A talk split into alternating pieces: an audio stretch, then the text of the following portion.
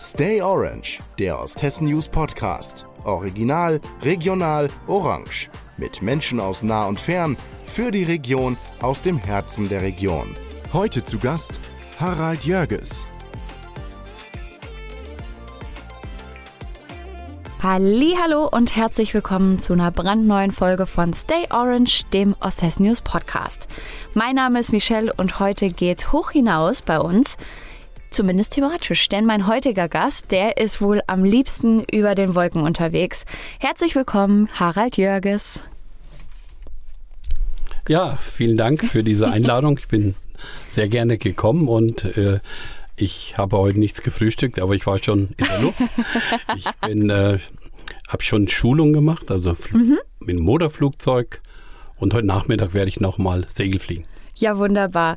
Du hast nämlich bis vor kurzem die Fliegerschule auf Hessens höchstem Berg geleitet und hast da ganz viel über die letzten Jahre mit eingebracht und wurdest sogar auch als Bürgermeister der Wasserkuppe bezeichnet. Und da wollen wir heute ein bisschen drüber reden gemeinsam. Das, was du eben gesagt hast, passt auf jeden Fall perfekt, weil als ich dich angerufen habe, um einen Termin mit dir zu vereinbaren, da warst du gerade mitten in einer, äh, in einer äh, Flugeinweisung, glaube ich. Gell? Ja. Sagt man das richtig? Genau. Und ähm, hast ja heute auch noch voll viel vor. Du bist in den Ruhestand sozusagen gegangen auf der Wasserkuppe, aber wie sieht dein Leben jetzt noch aus? Also mein Leben ist nach wie vor äh, ja sehr reich an mhm. Erlebnissen. Und ähm, wie gesagt, ich war ja Leiter dieser Fliegerschule mhm. Wasserkuppe, habe mich da über Jahre persönlich sehr eingebracht. Und äh, Fliegen, das ist so eine Leidenschaft.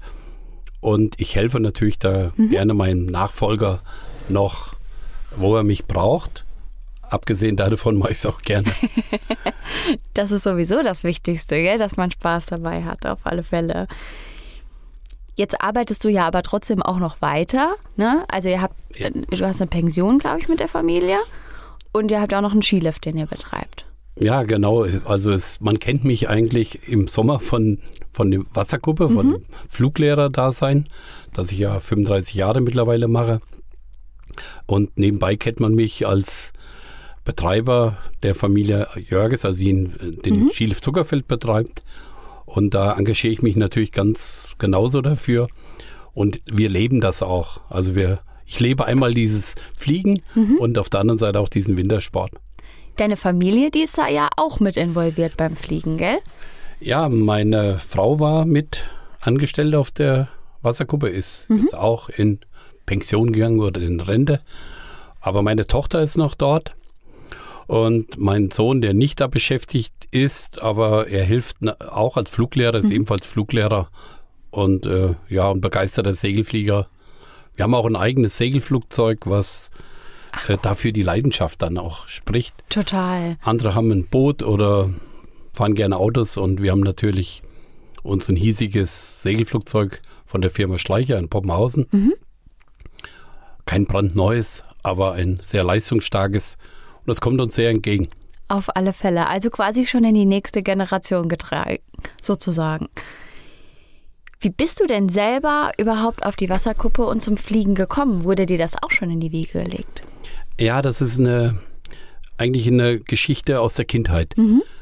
Äh, als meine Uroma, das, die kam aus Schachen, die hatte ein Bild von einem Piloten in ihrem kleinen Wohnzimmer mhm. hängen. Und das war ein äh, Verwandter, der bei der damaligen Luftwaffe war. Und das hat mich schon fasziniert. Aber das Haupte kam dadurch, dass ich ja in Obernhausen an einem Bauernhof mhm. geboren worden sind, bin und äh, wir immer permanent im Sommer diesen Flieger, äh, wie ich sagen, abgesehen von den Motorengeräuschen, diese persönlichen Begegnungen mit den äh, Fliegern, die auf der Wasserkuppe waren, persönlich hatten. Und da äh, hat es mich äh, von Anfang an schon dahin gezogen.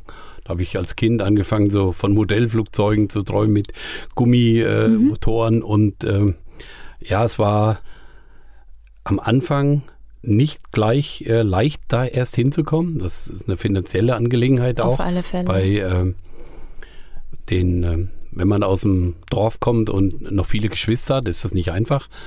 Und dann äh, wurde bei uns in Obernhausen kam damals diese Drachenfliegerei auf, also diese Hängerkleider. Ja. Und äh, im Dorf, Horst Bartelmes hieß der Mann, der die Gaststätte Fuldaquelle hatte. Und da habe ich mich natürlich zuerst hingewandt. Und das hat mir auch Spaß gemacht. Ich habe das so zehn Jahre Drachen geflogen. Es war eine wahnsinnig tolle Erlebniszeit. Leider ist die ja auch zu Ende. Man sieht ja kaum noch sowas.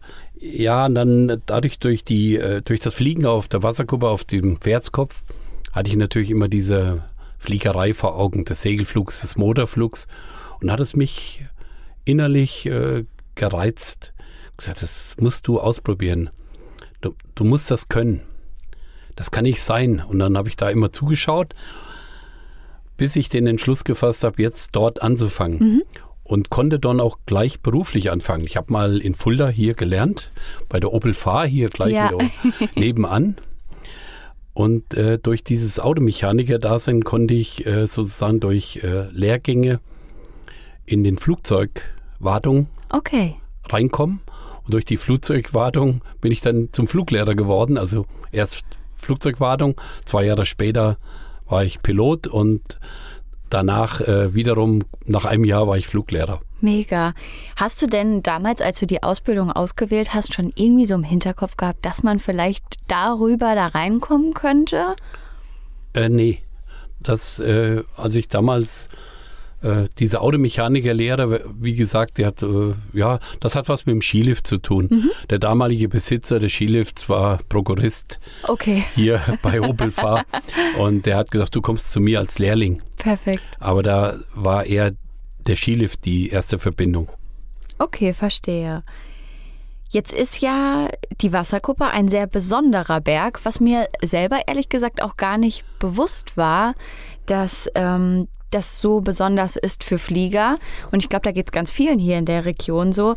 Ähm, dass es auch der höchstgelegene Flugplatz in Deutschland ist, gell? Stimmt ja, das? das stimmt. Genau, das wusste ich zum Beispiel auch nicht vorher. Und dass es auch ein hohes Ansehen im Ausland zum Beispiel genießt, gerade auch die Segelflugschule. Wie hat sich das denn so entwickelt? Ja, das äh, einmal ist es tatsächlich so, dass man sagen kann, wenn man sowas wie die Wasserkuppe im Umfeld hat, dann nimmt man das nicht als Einheimischer so wahr. Manchmal, sondern man ja. sieht immer nur, was die anderen haben. Mhm. Und äh, das habe ich leider in meiner Zeit feststellen müssen, äh, dass die Wasserkuppe im einheimischen Bereich wesentlich unbekannter, also Mhm. in der Fliegerei ist, wie Total. vielleicht im Ausland. Ja. Da ich auch im Ausland geflogen bin, sehr viel in Frankreich und äh, mit Amerikanern zu tun hatten und Engländer und Australier und Japan aus Japan, die die Wasserkuppe so in, in der etwas sehen, was wir so hier nicht sehen. Und zwar könnte man sagen, was der Vatikan ist oder der Petersplatz, das ist die Wasserkuppe für die Fliegerei, für den Segelflug. Und durch die äh, früheren Geschichten in der in der Beginnerzeit, also es war ja der Beginn des Segelflugs, Ja. ist ja auf der Wasserkuppe erfunden Genau, worden. genau. Das wissen ja die allerwenigsten, sondern man nimmt das einfach so Das war dahin. mir auch gar nicht bewusst. Da dachte ich, wie cool ist das denn eigentlich? Ne? Ja, also, das- es geht das- total an einem vorbei, ja. Das geht an den meisten Leuten vorbei, weil es immer schon da war. Mhm. Die meisten Leute, die heute, äh, ja, ich sag mal, in meinem Alter sind und älter, die sind schon damit groß geworden. Ja. Und wenn etwas immer da ist, dann ist es vollkommen normal. Und da macht man sich gar nicht so die Gedanken. Aber persönlich bin ich erstaunt, wie wenig Einheimische darüber Bescheid wissen, dass die Wasserkuppe tatsächlich international total bekannt ist. Auch heute nach wie vor die Fliegerschule den großen Ruf hat. Aber begründet ist das aus der Beginnerzeit, als äh, die ersten Hüpfer da gemacht worden sind und dann mit dem Dritten Reich eigentlich, weil Okay. damals wurden ähm, viele Piloten gebraucht, Motorflugpiloten, und man hatte die auf äh, Segelflug erstmal Grund ausgebildet, Ja. um es leichter zu machen für den Motorflug. Okay. Und dadurch kamen viele, viele, viele, viele Leute auf die Wasserkuppe und die dann später aus ihrer Jugend erzählt haben, damals waren wir da oben und da hat sich so ein Ruf aufgebaut. Aber von der Lage her, von der geografischen Lage ist es, ist sie natürlich von allen Seiten nahezu frei. Mhm. in der heutigen Zeit ist mehr Wald wie 1930. Das stimmt allerdings, ja. Und ähm, durch diese Borstgras-Geschichten und außen herum mit we wenig Wald entsteht auch gute Thermik. Okay, Nachteil verstehe. ist vielleicht ab und zu mal ein starker Wind, so wie heute. Ja, okay. Ja, heute bläst etwas, gell? Da oben wahrscheinlich noch viel mehr. Ja, und wesentlich kühler. Ich habe äh, ja, Jacke an und da oben ist es also unheimlich kalt wieder gewesen heute und das gestern. glaube ich, das glaube ich. Da, da ist es hier in Fulda noch schön warm immer. Jetzt habe ich ähm, ja auch ein bisschen was gelesen und da stand zum einen das Zitat, es gibt keine vergleichbare Flugschule auf der ganzen Welt. Ja. Warum würdest du denn sagen, dass die Flugschule auf der Wasserkuppe so besonders ist, mal abgesehen vom Berg? Abgesehen vom Berg ist die Fliegerschule ausgestattet mit den modernsten Segelflugzeugen. Okay. Ja, was nicht einfach ist bei einem Ort, wo man fünf Monate Winterpause hat. Ja, oh, Oder oh, sechs fast manchmal. verstehe. Und äh, wir haben rechtzeitig in den 2000er angefangen, den kompletten Flugzeugpark zu erneuern. Also um am Puls der Zeit zu sein. Und deswegen ist es da besonders ja in der heutigen Zeit äh, schon wichtig. Dann haben wir das Gebäude gebaut da oben Ja. als sozusagen als Aushängeschild. Und wenn man die Luftfahrtgeschichte ein bisschen kennt, ist es sehr schwer in diesem Segment ähm, zu investieren, Okay, verstehe. weil es nicht so ein Volkssport ist, Ja, weil ja. es eine Herausforderung ist, sowas zu machen. Das ist nicht schwer, aber die Überwindung, das zu machen vielleicht und äh, dort zu investieren und ähm, etwas Neues hinzustellen, das hat Aufsehen in der Fliegerwelt gegeben. Okay, verstehe. Ja, das wurde überall wahrgenommen. Und äh, persönlich bin ich ja auch, wie gesagt, in Südafrika gewesen zum Fliegen und auch viel in Frankreich, die dort auch modern sind und auch vieles ähm, investieren, aber dort hilft der Staat ein bisschen mehr. Okay, mit. verstehe. Und Hier ist eher eine Auf der Wasserkuppe Eigenleistung. mussten das so eine Art Eigenleistungsgeschichte. Wie ist das denn, wenn man jetzt zum Beispiel gerne Segel fliegt, aber kein Flugzeug besitzt? Kann man sich dann zum Beispiel auch eins bei euch leihen oder wie, wie läuft das? Ja, das ist ja genau das eigentliche Genau, Geschäft. das, genau. dass äh, die Grund, die Ausbildung zum Segelflieger sind vielleicht 30 Prozent oder Ja, 40 Prozent, aber die Weiterbildung, also das heißt, äh, man kann ja hier in Fulda zum Beispiel auch Segelfliegen genau, lernen. genau. Und äh, dann möchte man vielleicht Streckenflug machen oder noch einen Zusatz oder man möchte Flugzeug geschleppt werden oder Windenstart und was da alles so gibt. Und dann begibt man sich in so eine Flugschule. Mhm. Und der Vorteil bei einer Flugschule ist, dass sie ja hauptberuflich besetzt ist. Ja. Und die allermeisten ähm, Vereine, es gibt ganze Menge an Flugvereinen in Deutschland und in Europa, die ja nur ehrenamtlich geführt werden. Das heißt Wochenends, an Feiertagen. Das ist natürlich was Man ganz muss so anderes. bestimmte Leistungen bringen, also möglichst in Arbeitsleistung. Äh, Und das hat man ja an einer kommerziellen Mhm. Flugschule nicht, sondern man kommt, fliegt und bezahlt. Ja, ja okay, klar. Ja, dass das teurer ist wie in einem Verein und ich habe aber keine Vereinsarbeit zu leisten. Okay, verständlich. Und wenn ich kein Flugzeug habe, das ist ja die Mehrzahl aller, ja, können die ja schadern. Und diese Flugzeuginvestitionen, die ich gerade gesagt Mhm. habe, die sind hauptsächlich in diesem etwas höheren Segment erfolgt. Es gibt Ausbildungsflugzeuge, die hat aber jeder Verein. Und dann gibt es eben Leistungsflugzeuge, die mehr Leistung bringen, mehr Strecke, wo man äh, lange über Land fliegen kann oder länger oder die Chancen besser bestehen oder zusätzliche Heimkehrhilfen haben, also Motoren, die noch drin sind und zusätzlich eine Außenlandung vor einem schützen. Das sind Investitionen, die kann man als Verein auch nicht immer so stemmen. ja, okay, klar. Und das ist eine kommerzielle Flugschule jetzt wie die Wasserkuppe, halb kommerziell muss man sagen, weil der Dachverband ist ja ein e.V. und der hiesige Landrat, unser Präsident Weude, der sehr gut und hinter der Wasserkuppe auch steht und uns immer stets unterstützt hat, ähm, ist ja unser Aushängeschild, unsere Galionsfigur. und insofern äh, ist das, was andere Gebiete haben als Aushängeschild, ist bei uns auf der Wasserkuppe die Fliegerei.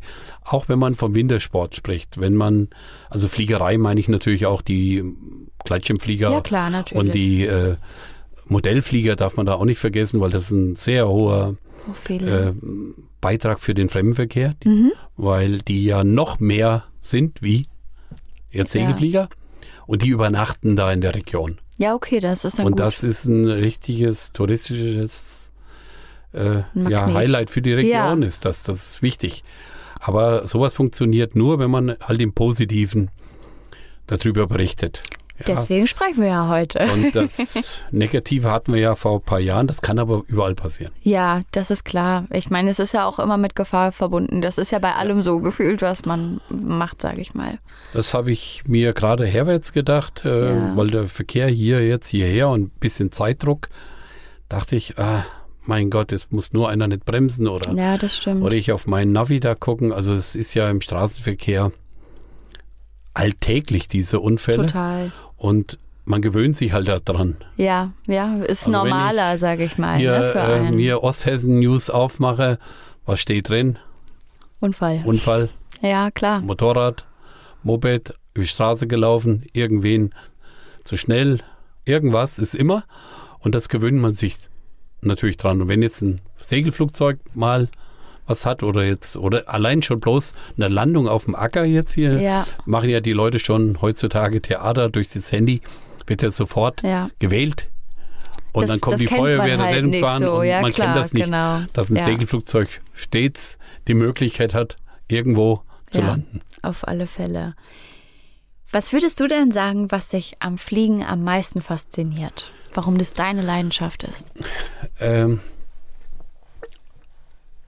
es gibt zwei Möglichkeiten. Einmal diesen Motorflug, den ich ja betreibe als ähm, Fluglehrer. Jetzt momentan mache ich sehr viel in Motorflugausbildung.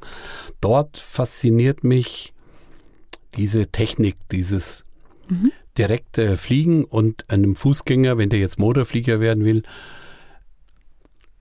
das dem, ich sag jetzt mal, so nahe zu bringen. Weil ich kann es ja nur als Sicherheitspilot neben ihm sitzen und ihm zeigen, wie ich das mache. Und allmählich muss es dieses Gefühl für diese Fliegerei, für dieses Gleiten ähm, übergehen. Wenn er das dann geschafft hat, dann ist das auch äh, ja für einen Fluglehrer sowieso gut. Und wenn ich irgendwo anders hinfliege, also auf einen anderen Platz, jetzt, äh, jetzt mal auch was Größeres, was fliegen wir so im Bereich ähm, Erfurt oder jetzt Okay. Egelsbach darunter Ja. oder nach Kassel, sowas in dem Bereich. Und da erfordert das so eine präzise Planung. Also genau auf Kurs, äh, irgendwelchen Luftverkehrsregeln beachten, Lufträume, die man nicht rein darf. Also es ist nicht wie so, äh, man muss sich vorstellen, auf Straße habe ich Schilder, in der Luft habe ich keine. Aber ich habe trotzdem diese Regeln. Verstehe. Und auch solche Luftschilder stehen sozusagen überall Ja. und, und das muss man dann äh, auch richtig machen und das ist vielleicht das, was ein bisschen reizt. Mhm. Außerdem komme ich in eine ganz andere Region. Zum Beispiel, es ist unglaublich schön, äh, ins Moseltal zu fliegen. das glaube wenn ich, ich so wenn man so die Rhein Möglichkeit fliege, hat, ja. So Koblenz rein, das Moseltal nach Trier und dort lande und da eine Tasse Kaffee trinke und über den Hunsrück nachher über Ida Oberstein zum Beispiel wieder nach Frankfurt rüber, unterhalb des Luftraums, da, wo die großen Flieger nach oben wegsteigen, man fliegt unten drunter durch, das ist toll. Oder man fliegt auf einen Flughafen wie Erfurt, wo man landet mit seinem kleinen Flugzeug und der Follow-Me-Wagen kommt und holt einem ab und man folgt dem, dann ist man, ist das sehr für den Flugschüler aufregend. Total. Ja, und der Segelflug ist diese Herzensangelegenheit. Mhm. Der Segelflug dort fasziniert mich, so wie gestern, diese Thermik. Ausklinken, eindrehen, eigentlich das dem Adler nachmachen, dem Raubvogel, ohne mit Flügel zu schlagen, aufzusteigen, das richtig äh, zu erfüllen. Also die Naturkraft, die Thermik, also es ist ja. Ja. die warme Luft, die nach oben geht, da drin äh, zu bleiben. Das ist ja nur ein Durchmesser von 100, 200 Meter, was äh, so ein Aufwindband ist. Die Mehrzahl sinkt Luft ab. Und ähm, dort drin zu kurbeln, nennen wir das ja, also aufzusteigen, 1000 Meter zum Beispiel, und dann wieder wegzufliegen und in, in 20, 30 Kilometer wieder sowas zu finden. Und das sind so Strecken drin. Ja, was habe ich? Letzt habe ich äh, 600 Kilometer geflogen. Wow. Dann äh, 900 habe ich schon. Ich habe noch keine 1000. Das tut mir sehr weh, weil mein Sohn schon viermal 1000 hintereinander Oh geflogen hat. Aber er ist jünger und ich bin äh, mehr Fluglehrer und ich folge der Sicherheit Okay, verstehe. und er, er folgt dem Gefühl mehr. Wahnsinn. Aber das hätte ich ja gar nicht gedacht, dass man so weit. Also, das, Ja, das- hätte ich völlig unterschätzt, glaube ich. Jetzt Also so man muss sich Gefühl her. vorstellen, dass wir auf der Wasserkuppe wegstarten. Äh, zum Beispiel mache ich mal diesen Flug jetzt mit den 700 Ja. Kilometer. Das ist äh, ungefähr dann Richtung ähm, Thüringer Wald rüber. Okay. Dann runter Richtung Kulmbach, Richtung äh, Fichtelgebirge. Fichtelgebirge durch bis in den Bayerischen Wald zum großen Aber bis an die österreichische Grenze. Dort Wow. wieder umdreht und nach Hause fliegt, dafür sieben Stunden oder acht Stunden unterwegs ist, nicht einen einzigen Tropfen Benzin verbraucht hat, sondern nur von Aufwind zu Aufwind. Wow. Das ist nur vergleichbar, glaube ich, mit dem Segelschiff, das auf dem Atlantik fährt. Das also war mir wirklich absolut überhaupt nicht bewusst. Wie, Ja. Finde ich fast krass. Die Leute, die jetzt Besuch Ja, kommen auf die Wasserkuppe, ja. die sehen ein Segelflugzeug, der Man denkt immer, man fährt, fliegt so im Umkreis, Umkreis, hier, ja. sage ich mal so ein Nee, bisschen. Aber das, das- hätte ich ja gar nicht gedacht. Das, ist ja cool. Okay. äh, Das Ziel eines Segelfliegers ist eigentlich in den Luftozean, so nenne ich das. Die Erde ist umspannt mit einem Mhm. Luftozean, in diesen Ozean hinaus zu gehen und Neues zu entdecken. Wow. Das ist schön gesagt, gell? ja, total. Also raus, so wie Kolumbus. ja. rauszufliegen in den Luftozean und an, Orte zu kommen, wo man noch nie vorher war. Ja. Also bei meinem Flug bin ich äh, dann Richtung Fichtelgebirge, dann nach Leipzig. Äh, das ist eine Umstellung, wenn man aus dem Erzgebirge nachher nach Leipzig fliegt, weil das liegt so tief. Dann äh, und die Elbe dann da unten ist Ja. und, und, und alles so flach wird und alles so ganz tief unten ist und man vorher ja das Gefühl hat, nicht so hoch zu sein, weil ja das Fichtelgebirge auch 1000 Meter hat. Das sind solche Erlebnisse da, wo man und dann wieder nach Hause kommt Ja. und keinen Tropfen Benzin verbraucht, dann wieder landet und dann vorne auf seinem Instrument, das schreibt das ja alles mit, das ist Okay. wie so eine Blackbox. Dann stehen da 550 Kilometer Wow. mit einer Durchschnittsgeschwindigkeit zwischen 90 und 100 pro Stunde. Also Ja. das, man muss ja kurbeln, dann Mhm. wieder vorfliegen. Das heißt, man kurbelt 10 Minuten, da ist Stillstand. Um äh, über 100 zu fliegen, muss man irgendwann mal 200 fliegen. Okay. Und äh, also dieser Kampf mit der Naturkraft, also mit den Elementen, Ja. die durch diese ständig in sich, in der Atmosphäre, die sich bewegt, die kocht ja. Ist ja aufsteigende Luft, absinkende Luft, aufsteigende, absinkende, Böen, Sonneneinstrahlung, weniger Sonneneinstrahlung. Und wenn man das dann über einen langen Zeitraum, über lange Strecke fliegt, dann ist das toll. Oder in den Alpen, in ja. Hochgebirge fliegt, ganz dicht an Felsen dran, die noch höher sind, 1000 Meter hoch sind und Mega. man fliegt unten lang und ganz dicht dran und schaut so nach oben und sieht auch ganz oben die Spitze. Und man fliegt an Felswänden vorbei, wo man weiß, da war vielleicht noch nie irgendeiner. Das ist schon beeindruckend. Willst du denn sagen, dass du irgendwie so ein, so ein Lieblingsort von oben hast? Also irgendwas, was du besonders gerne überfliegst? Also ich hätte ja niemals gedacht, dass der Radius so groß ist, deswegen ist es ja einfach noch viel spannender. Das- ja, das äh, So der Lieblingsort am meisten fliege ich ja immer in der Rhön. Ja, ja, Allein durch die Schulung bedingt. klar. Und da fliege ich immer im Bereich Rotes Moor, Schwarzes Moor, Kreuzberg, äh, Milzeburg, Ja, äh, Fulda. Das sind so die nähere Umgebung. Oberelsbach natürlich Mhm. darüber. Dann bis Meiningen, sowas. Thüringische Ja. Rhön muss man ja auch äh, Genau. noch mitzählen. Und immer wieder, weil ich gestern gerade, habe ich das so im Kopf, und immer wieder gucke ich auf das Rote Moor runter. und immer wieder entdecke ich irgendwas, ähm, was mich manchmal wundert, weil es so ist. Ja, manchmal wird Holz abgeschlagen, wo ich denke, Ja. warum wird da jetzt hier so viel Holz weggemacht? Oder warum sind so viele Spuren im Roten Moor drin? Wer hat die denn wieder reingemacht? ja, Und ähm, aber man beobachtet von oben diese Landschaft. das ist schön. Aber ein Lieblingsort, wo ich jetzt sagen kann, ja, dann wenn ich im Thüringer Wald unterwegs bin, dann fasziniert mich im Thüringer Wald diese vielen Stauseen, die die dort Mhm. haben. äh, viel mehr. In der Rhön fehlt das ja komplett Wasser. Ja, das stimmt, das stimmt. Äh, da ist überall ein Stausee, da ist äh, erschreckend allerdings, dass äh, die Fichtenbäume dort so sind ganze äh, Landschaften ausgeräumt, weil der Borkenkäfer das auf. Äh, Sowas sieht man dann hat. halt wirklich ja, nur von oben Harz so gut, genauso. gell? Ja. Ja. Und ähm, ja, Lieblingsorte. Viele, glaube ich. Viele, ja, kann man gar nicht definieren. Nein, das Was ist der ich. Lieblingsort? Also, äh, das, das kann ich gar nicht sagen. Also, Nein, das glaube ich. Man sieht ja auch dann ganz vielfältig unterschiedliche Dinge Ja. auch und Landschaften ganz unterschiedlich. Jetzt bist du ja so gerne in der Luft. Hast du denn jemals drüber nachgedacht, Berufspilot zu werden und zum Beispiel jetzt ganz große Flieger zu fliegen? Und wie ist das bei den Schülern? Gibt es da auch einige, die das vorhaben zum Beispiel? ja, ähm, das natürlich, erstmal bin ich jetzt aus dem Alter sowieso raus, um sowas nachzudenken. Aber so, als ich so 30, 35 war, da ist aber schon die Grenze eigentlich, um das überhaupt zu machen. Da habe ich dann schon gedacht, Mensch, hätte es ja auch. Aber ich habe sehr viele Kollegen, die oben bei uns auf der Wasserkuppe Ja. helfen, die eben Berufspiloten sind. Okay.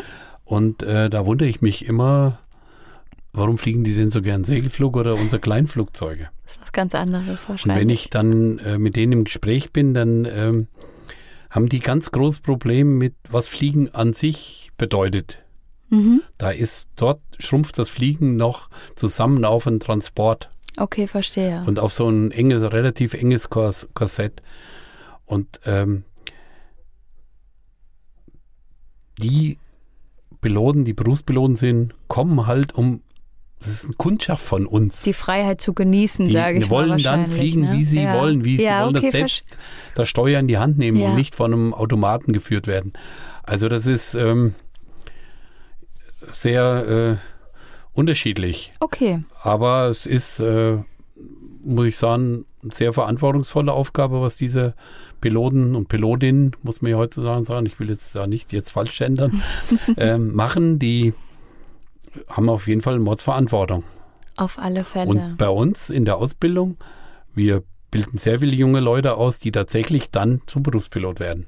okay, die da den Grundstein legen. Genau, die fangen da sozusagen. an, ja. machen erstmal den Motorflug. Hauptsächlich, Mhm. die gehen dann auf den Motorflug und äh, gehen darüber Erfahrung sammeln, schon mal Grundwissen haben Mhm. und nicht wie, sagen wir mal, einen Fußgänger auf eine, einen Airbus zu setzen. Mhm. Das ist, glaube ich, ähm, geht auch mit Sicherheit. Aber das ist dann eher der mechanische Flieger und die anderen kommen, das sind Herzensflieger, die jetzt mal klein anfangen. Okay, verstehe. Wie sieht denn allgemein so der, der Flugschüler aus? Sind das eher jüngere Leute? Sind das Leute allen Alters? Wie variiert das? Also kann Also man das so ein bisschen pauschalisieren ja, oder schwierig? Das kann man schlecht sagen. Eigentlich ist es, äh, ich würde sagen, in den Ferienzeiten sind es eben mehr junge Leute Ja, okay. und auch mal so Wochenends. Aber die Mehrzahl sind eben schon gestandene Leute, Okay, klar. die auch ihre Schäfchen im Trockenen Ja. haben, die das finanziell Das leisten können. Das kommt ja noch beachten. dazu. Ja. Also wenn jetzt, äh, wenn die Eltern da nicht äh, einem jungen, Mhm. äh, jungen Frau oder jungen Mann äh, da unter die Arme greifen, Das geht, das gar nicht. Nee, okay, klar, Ich verständlich. glaube, es würden viel mehr fliegen, wenn sie Ja. mehr finanzielle Mittel, Möglichkeiten. Möglichkeiten hätten. Ja, das ist, glaube ich, mit dem Taschengeld ist das einfach nicht zu machen. Nee, das glaube ich. Das glaube ich. Wenn du jetzt auf all die Jahre zurückblickst, die du auf der Wasserkuppe verbracht hast, könntest du sagen, dass du da so einen schönsten Moment oder schönste Erinnerung rauspicken könntest? Äh, einen einzigen fällt mir jetzt spontan gar nicht ein. Das Mhm. ist, es sind ja viele. Also wenn man mal zusammen, ich äh, rechne das hier mal aus, dass ich über 40.000 Flüge Das habe, dann müsste ich von 40.000 Flügen jetzt irgendeinen heraus. Die schönen Flüge bleiben einem ja nicht so in Erinnerung wie Ja. vielleicht die schlechten. Okay, ja, stimmt. Und ähm, schlechte Flüge sind, sagen wir mal, wo man selber denkt, oh, Glück gehabt. mhm. Glück gehört ja mit allem dazu. Also es ist genauso Immer. beim Autofahren, wie man fährt man Auto und Immer. dann hat man einen äh, beinahe Crash und an den kann man sich dann immer erinnern, gell? Das aber stimmt. nicht an das Schöne. Aber das Schöne insgesamt waren, dass die vielen, vielen Menschen, die ich habe kennengelernt Mhm. unterschiedlichen Herkunft. Das spielt ja eine große Rolle. Ja. Also sehr ähm,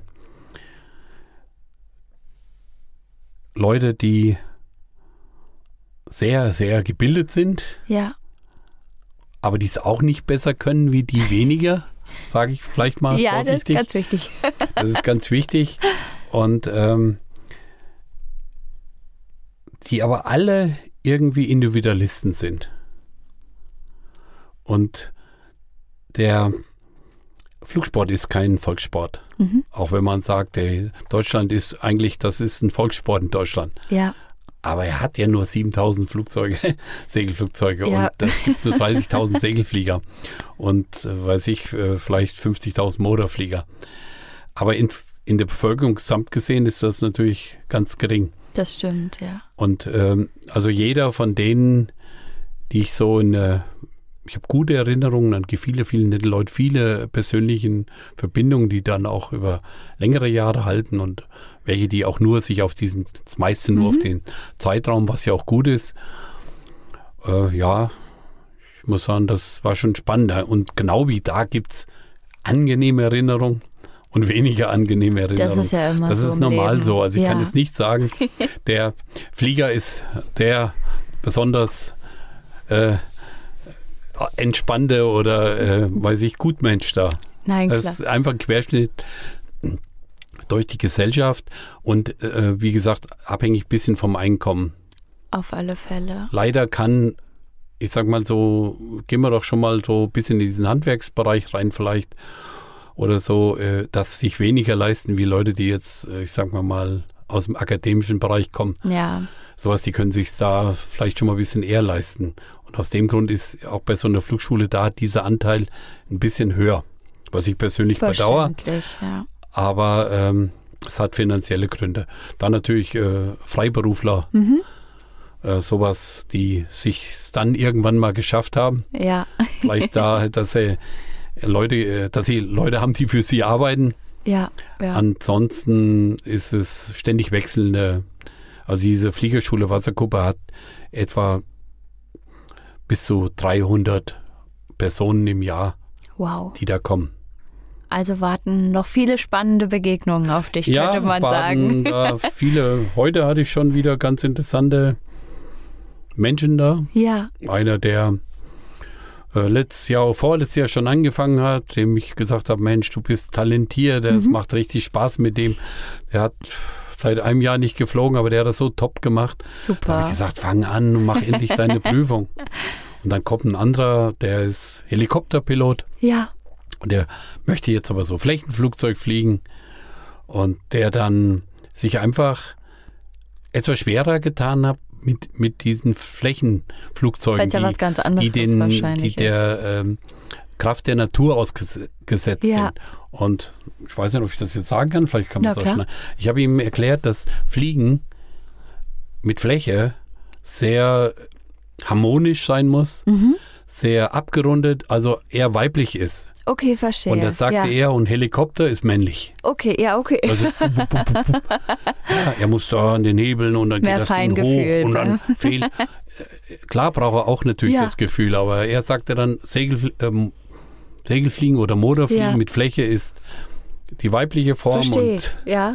etwas runder, harmonischer mit dieser Natur. Man muss das spüren, wenn So die, eins geworden. er, hat auch jedes Mal gezuckt, wenn, wenn das mal äh, so ein bisschen äh, jetzt Thermik kam Mhm. und wir in dem Anflug die Fläche so gehoben. Okay, verstehe. Hat er sofort so ja, gezuckt. Ja. Das ähm, ist so, dass er dann bei seinem Helikopter sofort den Stick irgendwie genommen hätte da und zu korrigieren. dagegen. Ja, habe ich ja. gesagt, lass das doch. lass, übernimm diese Energie jetzt Ja. und die harmonisiert sich dann. Muss man erst auch anders lernen. Ja. Ne? Ja. Aber es ist doch schön, dass er damit begonnen hat, auf jeden ja, auf Fall. jeden Fall. Und äh, Richtig gut. Ja, lieber Harald, schön, dass du dir die Zeit genommen hast und heute mein Gast warst und wir so ein bisschen über all die Jahre und deine große Leidenschaft gesprochen haben auf der Wasserkuppe. Das freut mich sehr, dass das heute geklappt hat. ja, vielen Dank, dass ich äh, darüber was sagen durfte. Man spürt bei mir, sagt man, dass es eine Herzensangelegenheit das ist. Das merkt man sehr. Und ich tue mir auch äh, bisschen schwer mit diesem Ruhestand. Wenn es Ruhestand ist, ist es ja nicht, sondern es ist eben etwas anders. Wenn man mit Liebe und Leidenschaft dabei ist, dann sollte man das auch auf jeden Fall weitermachen. Und ich bin mir sicher, dass du für dich den richtigen Weg findest und dass die Fliegerei dich noch ganz viele Jahre begleiten wird. Ich glaube, ja. da, da sind wir uns sicher wahrscheinlich. Ja, vielen Dank.